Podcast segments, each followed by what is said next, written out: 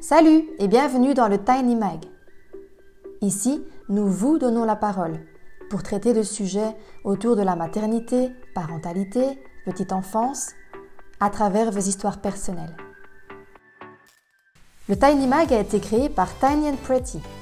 C'est une marque de vêtements pour les enfants qui est responsable, utilise des tissus bio, de qualité et de fournisseurs européens.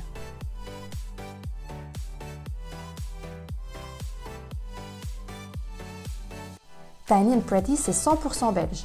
Et chez nous, pas de surconsommation. Nous produisons chaque vêtement à la demande. C'est aussi et avant tout une équipe unie autour d'un objectif commun, améliorer chaque jour tout ce qui peut l'être.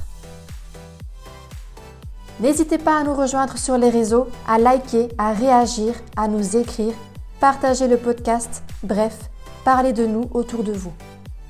Allez, c'est parti, bonne écoute Moi, c'est Valentine.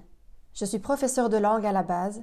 J'ai ensuite créé Maman fait ses ateliers, qui tend à soutenir et à aider les jeunes parents dans leur quotidien, à travers des ateliers de portage physiologique, de bien-être et des suivis de sommeil pour les bébés et les enfants. Je suis aussi maman de trois jeunes enfants et je suis passionnée par la mode et par les valeurs d'éco-responsabilité en ce qui concerne le monde de la petite enfance c'est ce qui m'a amené à intégrer l'équipe de Tiny and Pretty en 2023. Je fais de ma passion mon travail, du coup, peu importe le nombre de casquettes que je dois porter, je suis très heureuse de pouvoir rajouter ces podcasts à ma to-do list quotidienne. Car à force de côtoyer des parents, jeunes ou expérimentés, des bébés et des enfants, je me rends compte du nombre de sujets incroyables qui passent dans nos conversations et je trouve ça très intéressant de pouvoir en faire profiter tout le monde ouvertement. Donc, ben, bienvenue Clara. Euh, pour planter le décor, on se connaît depuis quelques années. Tu es la cousine de mon mari. On a très bien accroché rapidement. Tu es une fille pétillante, pleine d'énergie. Tu as toujours le sourire aux lèvres, malgré la mucoviscidose. De nos jours, on râle pour tout, on relativise jamais et on veut tout tout de suite. Et toi, par contre, tu dois faire preuve de courage, de patience. Et j'avais très envie de te mettre à l'honneur pour cette force que tu montres au quotidien. Voilà, je t'ai un peu présenté euh, en quelques mots. Je ne sais pas si tu veux rajouter euh, quelque euh, chose. J'ai 25 ans. je suis éducatrice dans une école, une école normale, pas spécialisée. Je suis accueillante extrascolaire, donc je m'occupe de toutes les activités en dehors de, de l'école. Et, tu fais ça à temps plein? Non, à mi-temps. À mi-temps? J'ai congé tous les mercredis et j'ai découpé quoi. Ah, ok. Euh, Est-ce que tu peux, sans être trop pas discrète, m'expliquer comment tu as appris euh, la maladie? Je sais que tu étais toute petite, mais j'imagine qu'on t'a expliqué. Oui. Euh, ma maman m'a expliqué du coup, donc je vais vous dire ce que ma maman m'a dit. alors j'avais 9 mois et ce qui s'est passé c'est qu'avec la mucoviscidose, on, au départ on n'assimile pas bien les graisses et donc je ne prenais pas du tout de poids. Et euh, vu que apparemment j'étais une bonne mangeuse, une bonne buveuse, je demandais souvent, euh, je, demandais souvent le ça. Donc du coup, ma maman se demandait quoi? Parce que j'étais quand même euh, assez preneuse. Et un jour, elle a été faire des tests parce qu'en fait, je commençais à maigrir alors que c'était pas normal. Et c'est là alors qu'on a décelé, on a commencé les tests et on a décelé la, la mucoviscidose, donc à 9 mois. Et la réaction de tes parents, euh, ils t'ont expliqué un petit peu ce qu'ils ont, comment ils ont réagi? Ben, La toute première chose, c'est que le médecin a dit, euh, surtout en rentrant, on n'allait pas voir sur Internet. parce qu'à l'époque, euh, c'était l'époque de Grégory Le Marchal, etc. même si je suis née à la bonne époque, et ça je le redirai. Mais c'est vrai que... En gros, je pense que mes parents ont réagi comme tous parents, ils se sont inquiétés. Ils, euh, ils sont posés énormément de questions. Ils ne savaient pas trop euh, vers quoi aller parce que c'était vraiment une maladie un peu inconnue pour tout le monde. Que maintenant, je trouve qu'on en parle beaucoup plus. Ouais, c'est vrai. Euh, donc voilà, ils se sont dit aussi comment ça se fait que ça arrive d'un coup, on n'en a jamais parlé. nous, est-ce qu'on l'a aussi? Enfin voilà, c'était un peu les questions. Mais à côté de ça, ils ont toujours été très rassurants et, et et le médecin l'a même dit lui-même, on est, elle est née dans la bonne époque. Dans la bonne époque. l'espérance de vie déjà à ce moment-là était quand même déjà beaucoup plus grande que l'époque justement de Grégory Marshall. Mhm. Donc Et justement, tu dis qu'on en parle beaucoup plus, mais il y en a peut-être qui connaissent pas. Est-ce que tu peux un peu expliquer ce que c'est la muco, mais avec tes mots?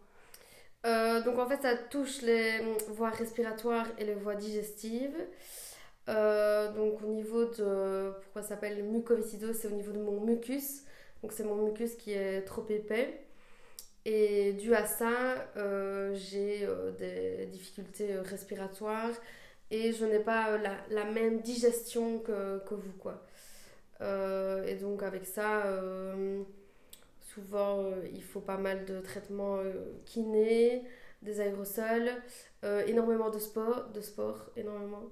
Ah on, dirait, on dirait pas, mais ça permet du coup, en, en, accompagnement avec la kiné, ça permet justement de, de faire partir les sécrétions. Ah, de décharger. Voilà, d'expectorer justement beaucoup plus.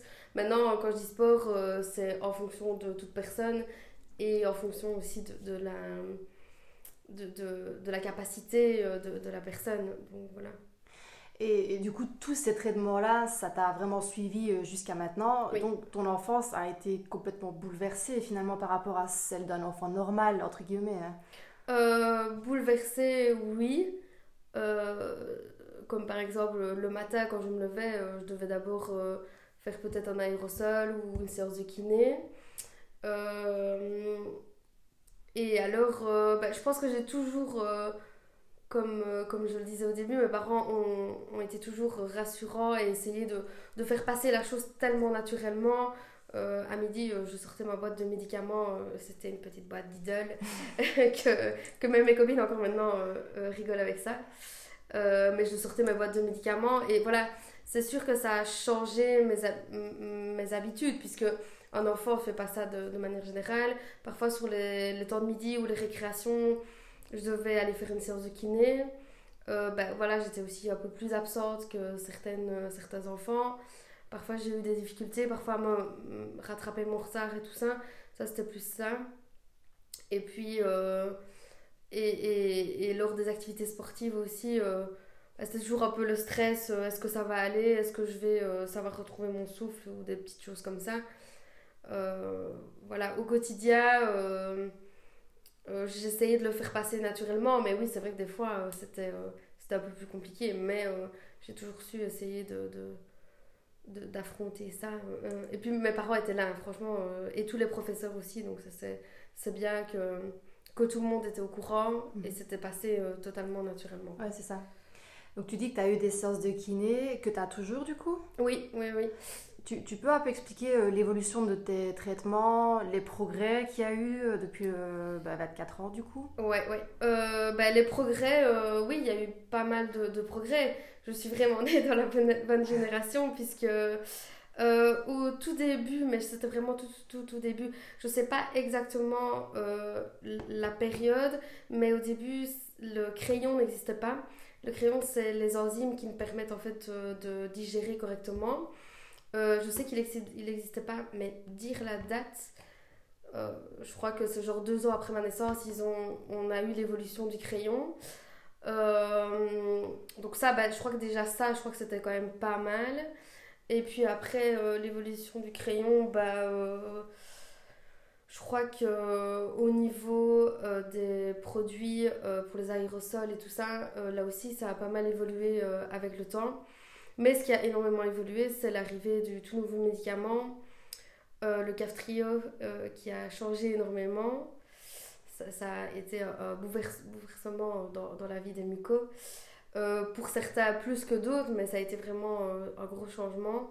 Donc le Caftrio, en fait, permet de relever justement les, les mucus et de d'épaissir beaucoup plus, d'épaissir justement le, le mucus, quoi ce médicament-là, il a été euh, trouvé grâce à l'ASBL, enfin grâce au labo de l'ASBL de, Grâce, euh, c'est pas vraiment au labo de l'ASBL, c'est grâce euh, aux recherches de la, de la mais pas la SBL en tant que telle. Et la SBL, euh, en quoi est-ce qu'elle aide La recherche, elle, elle, récolte des fonds ou des choses comme voilà. ça? Euh, Il y a pas mal d'ASBL. Donc ici en Belgique, euh, il y a la lutte contre la mucosidose.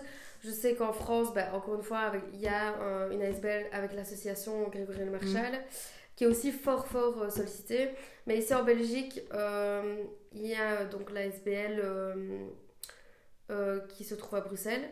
Et oui, elle euh, récolte pas mal de fonds. Elle fait aussi euh, énormément pour euh, les familles et les personnes atteintes de muco. je sais que dans les familles, ben, moi au tout début quand j'étais en primaire, elle se déplace dans les écoles pour, au niveau information pour expliquer aux assistants et aux parents et, et, tout le reste, aux enfants et tout ça. au niveau des fonds muco, muco c'est quand même top parce que du coup, euh, l'argent qui est reversé pour l'association, c'est aussi l'argent qui est versé pour, ils appellent ça les fonds MUCO, donc c'est des fonds sportifs et des, fonds loisirs qui nous permettent chaque année, on a droit euh, à pouvoir avoir ces fonds-là pour nous. Donc, euh, donc chaque année, j'ai une somme pour aller pour, pour, faire quelque chose de sportif ou alors faire quelque chose à loisir. Quoi. Ah, c'est cool. Et ça, ça permet quand même pas mal surtout euh, au niveau sportif, parce que je sais bien que, je le redis, le sport est super important euh, en tant que muco. Et donc je sais que les parents, c'est pas toujours facile de payer euh, du sport. Donc bah voilà, ça, ça aide pas mal. Et, et, niveau loisirs, bah, il y a pas mal de choses. Quand j'étais petite, j'avais acheté mon premier iPad avec ça. Enfin, pas les, les, les comment ah MP3 ou je sais pas. Ouais, c'est MP3 le petit. Euh... Le petit boîtier là. Ouais, voilà. J'avais acheté ça, euh, le, le, le, premier truc que je m'étais acheté. Enfin, voilà, c'est des petits trucs euh, qu'on pouvait. Je me rappelle, j'avais aussi euh, acheté une fois une montre. Enfin voilà, on, c'est des petits fonds qui sont là pour, pour nous et on y a droit chaque année depuis, depuis je sais pas combien de temps, mais en tout cas, on y a droit quoi. Voilà. Mais l'association est, est, est, fort sollicitée et et aide beaucoup. Chaque fois qu'il y a des nouveaux projets, elle est là et, euh, et c'est top. Oui, elle avait été là pour te soutenir aussi dans le projet. Euh. J'ai réalisé un, projet euh, pour l'association. Donc l'argent a été reversé à l'association. Et avec mon parrain, donc ton beau-père, on, avait, on avait fait 100 km. Donc c'était le GR de. Enfin, une partie du GR de, de Herve tu, tu, en parles vraiment avec, euh, euh de manière très positive. Tu as, vraiment une approche euh, de bonheur et d'espoir. Comment est-ce que tu peux expliquer ça? Euh, Mes parents, mon entourage mes parents, je crois qu'ils m'ont protégée, mais même, ils m'ont pas surprotégée. Et ça, c'est hyper important. Parce que si tu surprotèges tes enfants, ça va être la cata. Ils, vont, ils vont. En fait, ils vont avoir peur de tout, sauf que moi, j'ai peur de rien parce que justement mes parents m'ont toujours soutenu. Ils m'ont toujours. Euh, bon, j'étais euh, le petit poussin à ma maman, je le suis toujours, mais, mais, euh, mais j'ai toujours vécu ça d'une manière très. c'était normal, j'avais mhm. l'impression que c'était normal. Maintenant, quand, quand, je reparle avec mes amis, on sent bien que oui, effectivement, c'était différent.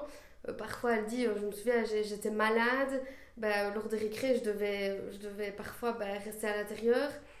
Mais je me suis jamais dit, euh, c'est un fardeau, c'est comme ça. Hein, j'ai pas. Euh, donc, oui, j'essaye d'être de plus en plus positive parce que j'estime que.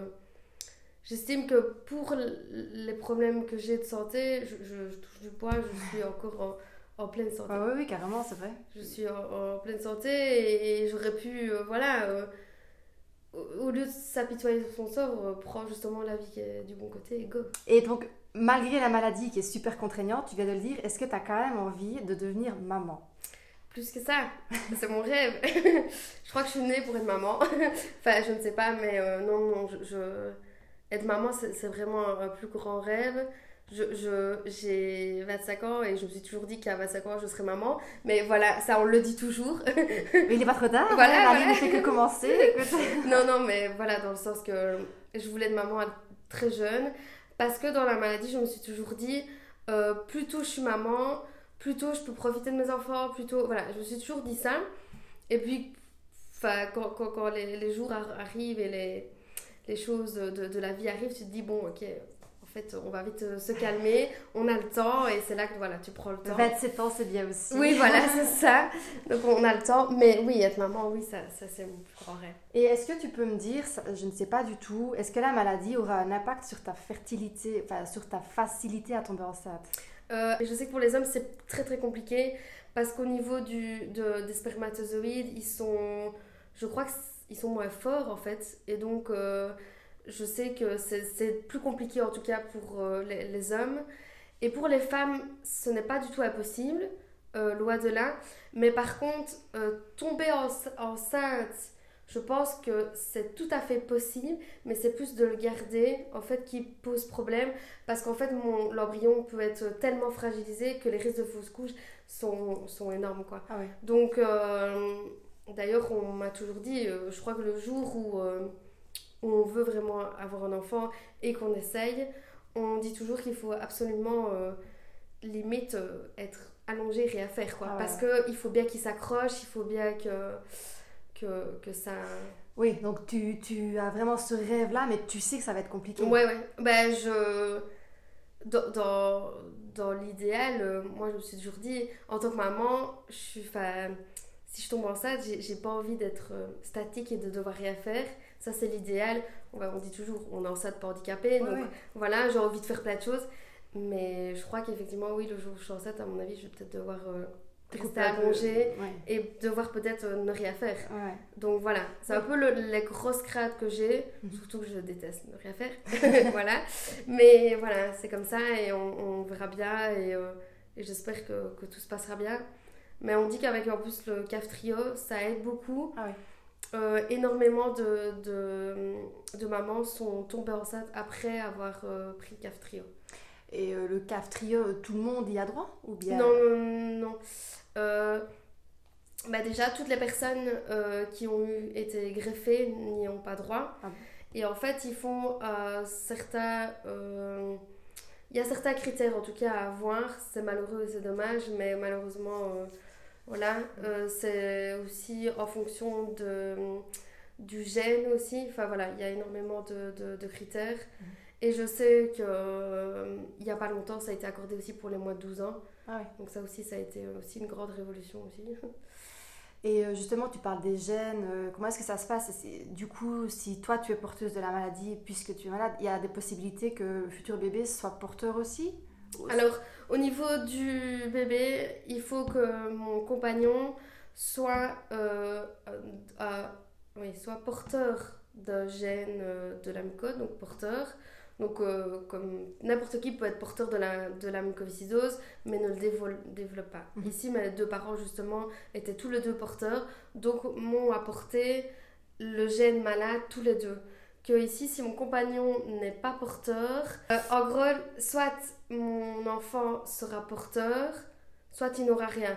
Par contre, si mon compagnon a ce gène malade, ça veut dire que je lui apporte mon gène malade et le gène malade de mon compagnon. Donc là, alors, il sera soit porteur, soit aura la mucoviscidose. Oui, donc on peut, être, on peut avoir le gène porteur, mais ne pas développer la maladie. Euh, oui, en fait, ça a un coup de chance alors, ou, quoi, ou un coup de malchance plutôt. Mais c'est pour ça qu'on fait des tests avant. Ah, oui. Si lui est, est porteur, oui, c'est sûr. Euh, enfin, d'ailleurs, on, ne l'essaie ah pas. S'il est porteur, et euh, on n'essaye pas du tout, quoi. À partir du moment où lui est porteur, là, euh, direct, on, doit faire les démarches pour une fécondation in vitro, quoi. Ah voilà. ouais, ouais. Ça aussi, c'est une autre, une autre affaire. Oui, mais bon, au moins, tu as une solution de secours, j'ai envie de dire, oui. tu vois. Et en plus, euh, l'association, je sais, euh, l'association Muco euh, intervient dans certains frais. Ah Parce que je sais que c'est très cher aussi. c'est parfois le frais de certaines familles, donc mhm. voilà, encore une fois. Et, mais je sais qu'il y a énormément de soutien, il y a des brochures, il y a des approches, il y a des conférences. On, on, est énormément soutenu, je pense, en tant que parent par rapport à ça. Donc voilà, donc c'est un peu le point d'interrogation. Est-ce qu'on le fera naturellement ou alors on le fera avec euh, un peu d'aide médicale, quoi, on ne sait pas. Petit à petit. Ouais, voilà. Et euh, par rapport à cette envie euh, de devenir maman, est-ce que tu as le sentiment de devoir te justifier? Parce que cette situation, parce que les craintes, parce que. Voilà. Non, pas spécialement. J'ai pas de crainte ni de gêne. Surtout que je crois qu'on est vraiment dans une époque où j'ai l'impression que la fécondation in vitro, euh, c'est comme euh, si tu allais au supermarché. Bah Euh, oui. clairement, je pense que voilà, avec malheureusement, avec le nombre de, de, de, de bêtises qu'il y a euh, dans les aliments ou même dans, dans tout ce qui est pilules et tout ça, bah, malheureusement, il y a énormément de, de problèmes. On a énormément aussi d'endométriose, je sais qu'il y a énormément de personnes qui parlent d'endométriose. Mhm. Donc, euh, oui, c'est pas toujours euh, facile, quoi. Comment est-ce que tu imagines ton quotidien futur du coup avec un bébé à gérer et ton traitement en parallèle? Alors là, la cata. Euh, non, pas la cata, pas du tout, mais. Enfin, si, quand même, mais j'ai- un gros stress. Un gros stress parce que. euh, Parce que j'ai toujours besoin que tout soit nickel, j'ai besoin que tout soit organisé, de me dire, ok, euh, les, les, les, les cases, ça rentre tout bien dans les cases, enfin voilà. Euh, j'ai envie que d'avoir une super éducation avec mes enfants, j'ai envie euh, que ça se passe bien dans mon boulot, dans mon couple. Donc voilà, Euh, par rapport à mes problèmes de santé, j'ai- quand même un peu peur de ma fatigue, très très peur. Mhm. Parce que bah, du coup, je suis éducatrice, j'ai des petits bouts H24 avec moi.